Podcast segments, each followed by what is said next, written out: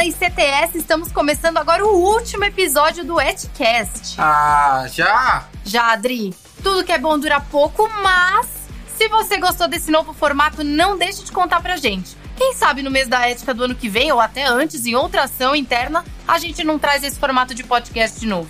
É isso aí, Fê. A voz do povo é a voz de Deus. E é importante ter a sua companhia e saber que o nosso conteúdo está chegando para todo mundo.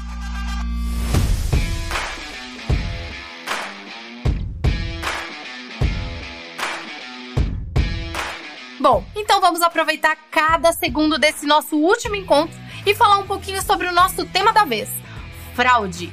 E para rechear a nossa discussão, temos aqui a participação de ninguém menos do que Rodrigo Castro, o nosso especialista no assunto. Tudo bem, Rô? Tudo bem. Estou um pouco rouco de uma pós-gripe, mas está tudo bem. Espero que vocês aproveitem bastante esse Edcast sobre fraudes, que eu vou contar um pouquinho para vocês aqui.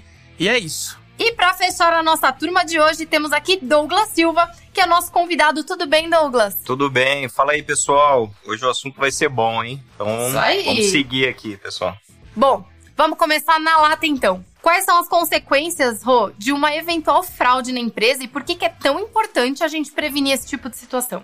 Então, as consequências, elas têm. Existem questões reputacionais que não vazam muito, porque os aspectos de fraude eles acontecem muito é, de forma sigilosa dentro das organizações. E existem impactos financeiros que talvez sejam os mais relevantes, a depender de onde a fraude aconteceu. É, geralmente as fraudes elas acontecem onde a oportunidade é maior, né? Em processos, por exemplo, quando a gente fala interno, processos internos, contas a pagar, contas a receber, folha de pagamento, é onde gira muito dinheiro e onde qualquer oportunidade, quando explorada, gera um potencial aí grande de, de, de impactos financeiros à fraude. Perfeito.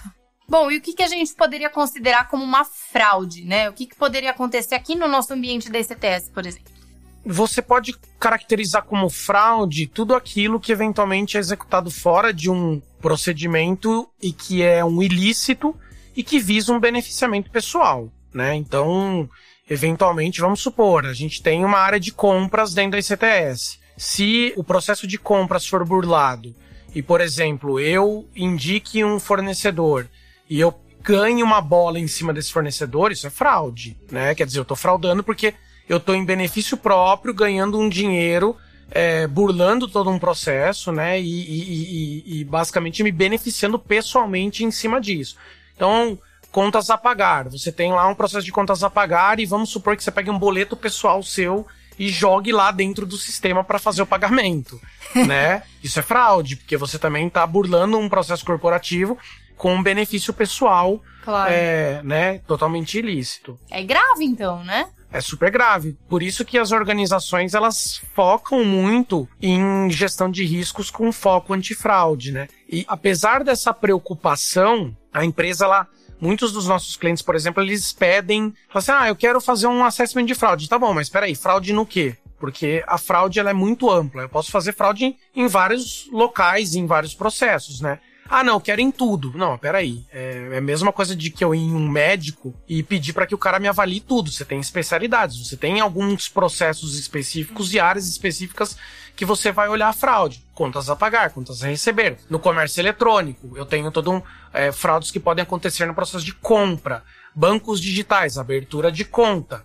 Né? Quer dizer, tudo isso. Você tem fraudes que podem acontecer em diversos processos, tá? Perfeito.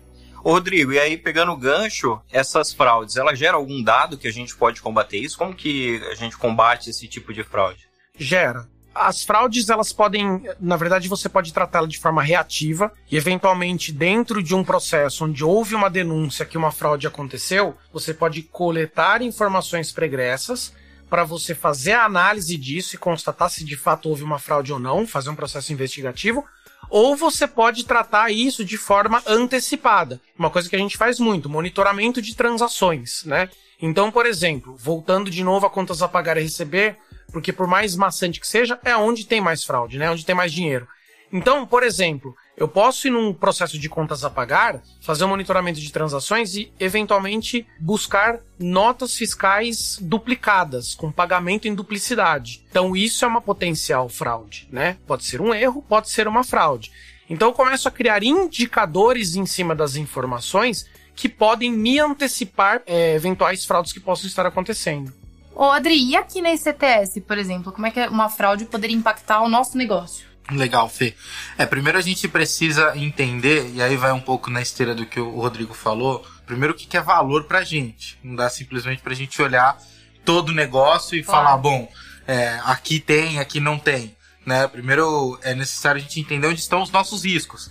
Onde moram os riscos dentro da operação da ICTS.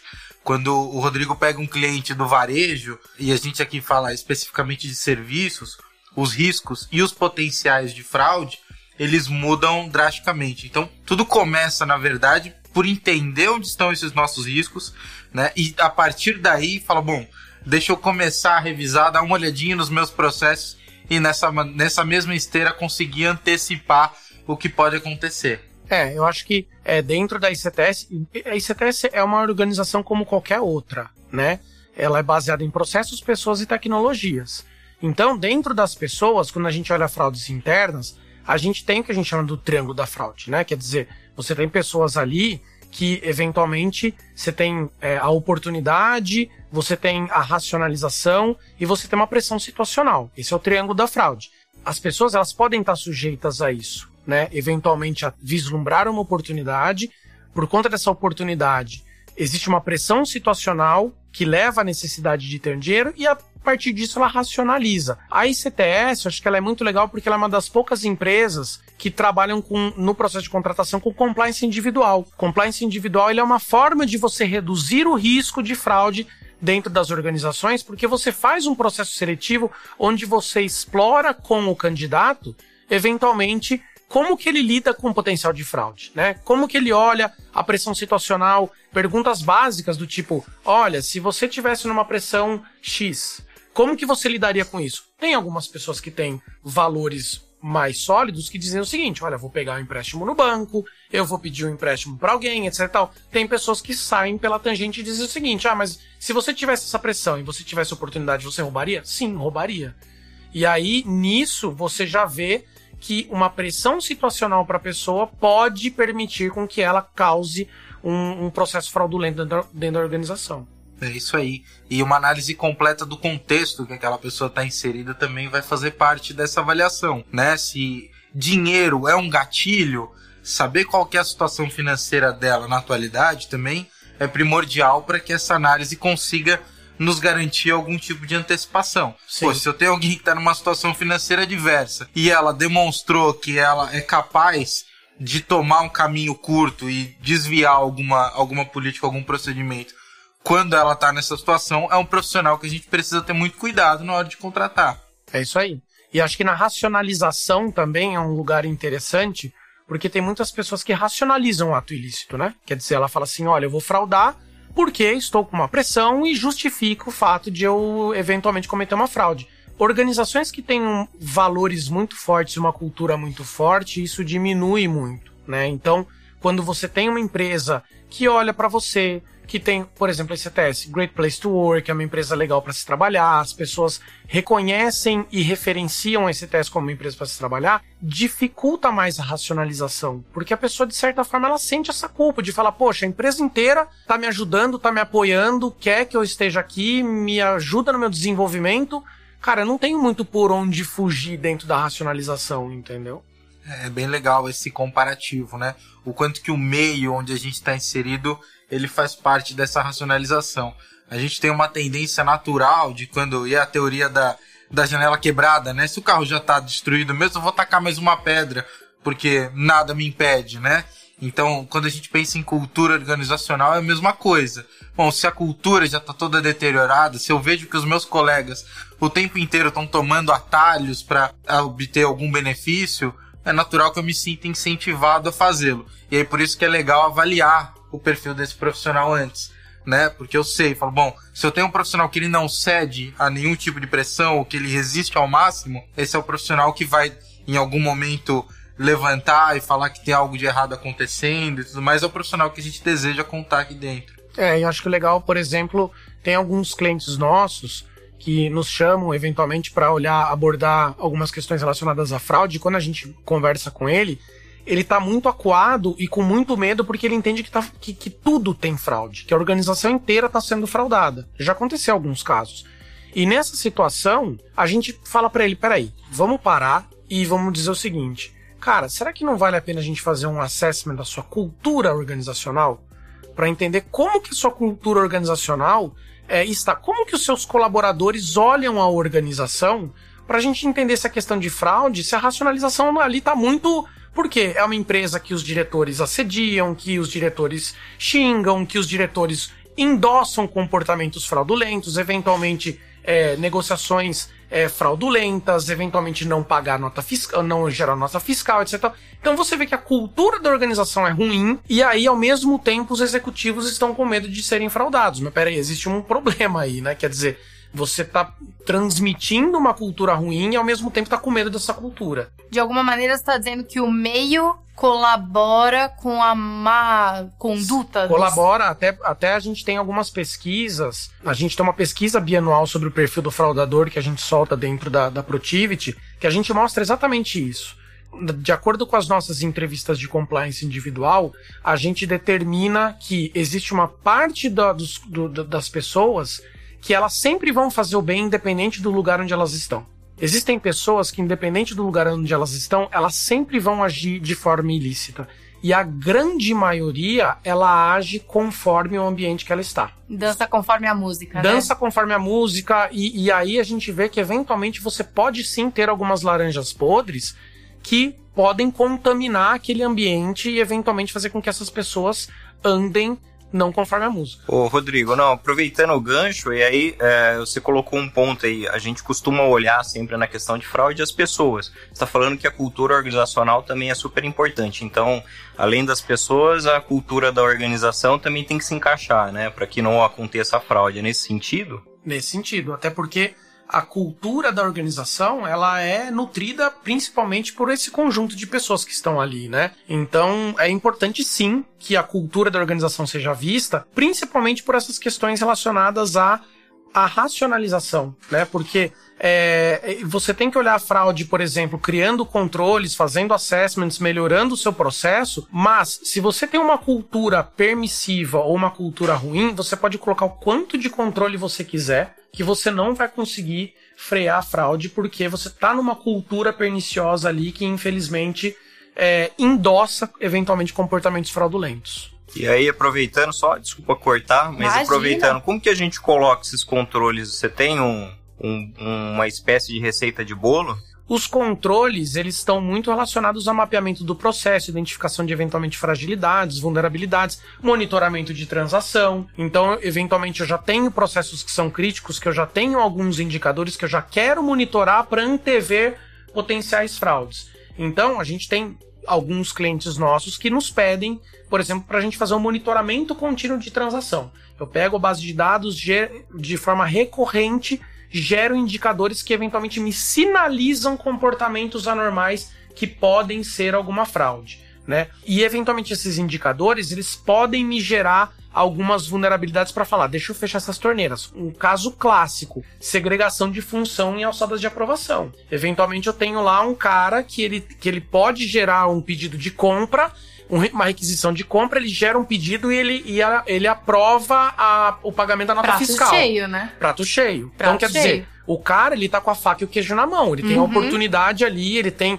Ele consegue gerar requisição, aprovar o pedido e pagar a nota fiscal. Se ele quiser colocar um fornecedor amigo dele ali e ganhar um dinheiro por fora, ele pode. Agora sim, a oportunidade está dada. Agora, a pressão situacional e a racionalização do ato ilícito esse cara vai fazer? Vai depender. Entendeu? Se ele tiver numa cultura, numa empresa, numa organização legal, onde as pessoas, onde ele está sendo bem remunerado, onde ele está sendo bem visto, onde esse cara tem possibilidade de crescimento, provavelmente esses, essas outras questões de pressão e racionalização diminuem muito. Então por isso que esse triângulo, ele sempre tem que ser levado em consideração aí. Perfeito. E, e, é legal. E é por isso também, Fê, que a gente bate tanto nessa questão do treinamento. Né? Justamente por essa parcela que, que o Rodrigo citou aqui pra gente, que é mais volátil, por assim Sim. dizer, que vai, vai conforme o ambiente, que a gente precisa sempre reforçar as situações de comunicação, de treinamento, para marcar de fato o nosso papel. né? Qual que é o nosso papel, qual, qual é a nossa cultura, os nossos valores e deixar isso é, na cabeça das pessoas o tempo inteiro, sabe? É, e aí, claro, quando as pessoas entendem o que elas devem fazer é, dentro dos processos, dentro das suas atividades, o que, que é importante para a organização, aí o risco para a gente se meter numa cilada é muito menor, né? E acho que o importante do treinamento é que o treinamento também tem que dar o balanço de consequências. Uhum. Qual que é o resultado caso você Perfeito. fraude? Porque você tem uma cultura legal, você tem processos muito bem controlados que possam te gerar indicadores e se a fraude acontecer e a gente identificar? Sim. O balanço de consequências tem que ser muito rígido sobre esse aspecto. Aí, Rodrigo, a gente entra no nosso terceiro episódio, que foi o episódio anterior. Para quem não ouviu, fica aí a oportunidade. A Dani Ágil fala tudo sobre isso. O que acontece caso uh, aconteça, né, aqui dentro da ECTS, um caso de desvio, entender se esse desvio é intencional. Então, se você não ouviu, fica aí a oportunidade. Agora, eu tô achando aqui estranho que até agora o Adriano não mencionou o canal de denúncias. Achei esquisito, porque já se tornou meio que um padrão aqui dos episódios. Você não vai falar nada, Adriano? Ah, mas nem que fosse nos 45 do segundo ah. tempo, eu não ia deixar de falar, viu, Fê? Eu sabia. É, brincadeira à parte, claro, né, pessoal? A importância do canal de denúncias que a gente já destacou nos demais episódios, ela é a forma mais adequada que a gente tem da organização de reportar uma fraude. Né? Não só uma fraude, a gente falou sobre todo o uso que pode ser dado, mas ao se deparar. Exatamente, ao se deparar com uma ação de fraude acontecendo, uma ação fraudulenta, melhor dizendo, o melhor caminho acaba sendo o canal. Né? Lá a gente consegue endereçar o relato, ver a melhor forma de apurar, verificar de fato a ocorrência real daquela fraude e no final entender qual foi o ganho percebido pelo agente ou não. Quando a gente fala de fraude, geralmente está vinculado mais até à intenção, né, Rodrigo? Não é um erro puramente, né? É, exato. Não é um erro e, e, e como a gente falou um pouquinho uh, anteriormente aqui, quando a gente fala de informações, né? O canal de denúncias, muitas vezes, a grande parte das fraudes, elas são investigadas por meio de denúncias que ocorrem dentro dos canais. Uhum. E aí as informações, elas são reativas para a gente conseguir identificar se aquela fraude de fato ocorreu, pegar os subsídios. Então, o canal de denúncias ele é um grande motor e motivador para início de processos investigativos oriundos de fraude. É isso, gente. Brincadeiras à parte aí com o canal de denúncias, que foi o grande protagonista desse setcast. É super importante a gente ter esse canal no nosso radar e entender que ele é sim, não só confiável, mas fundamental para a saúde ética da nossa empresa. Ó, pessoal, posso falar uma coisa antes da gente encerrar? Claro, por favor. Eu amei essa série, aprendi muita coisa. O Rodrigo aqui deu uma aula hoje, ele e o, e o Chacon. É, e é bom como a gente evoluiu nos temas aqui na ICTS, né? É, pô, que legal ouvir isso, viu, Douglas? Espero que todo mundo que ouviu a gente também tenha gostado. Legal, bom, foi um prazer estar aqui com vocês hoje. Agradeço a oportunidade de vocês terem me convidado. Espero ter contribuído aqui pro podcast. Contribuiu muito. E agora você viu que eu falo um pouco no começo, mas depois que eu solto é, a boiada aqui, não para, né? É isso aí, gente. Dá até um apertinho no coração esse final, né? Mas tudo que é bom dura pouco. Ah, Fê, mas é isso, né? Vamos ver qual que vai ser a aceitação do pessoal, a participação e quem sabe a gente não volta no ano que vem. Vamos ver o que o povo achou do mês da ética 2022, né? É isso aí.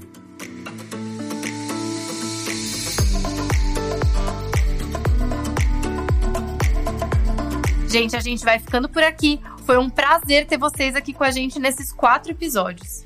Eu só queria aproveitar um pouquinho desse espaço, Fê, e agradecer todo mundo que participou é, dos nossos encontros no Café com Ética.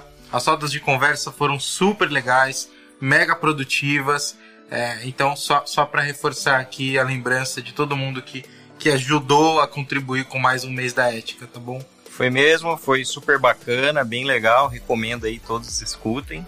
Então é isso, pessoal. Uma salva de palmas pro Etcast.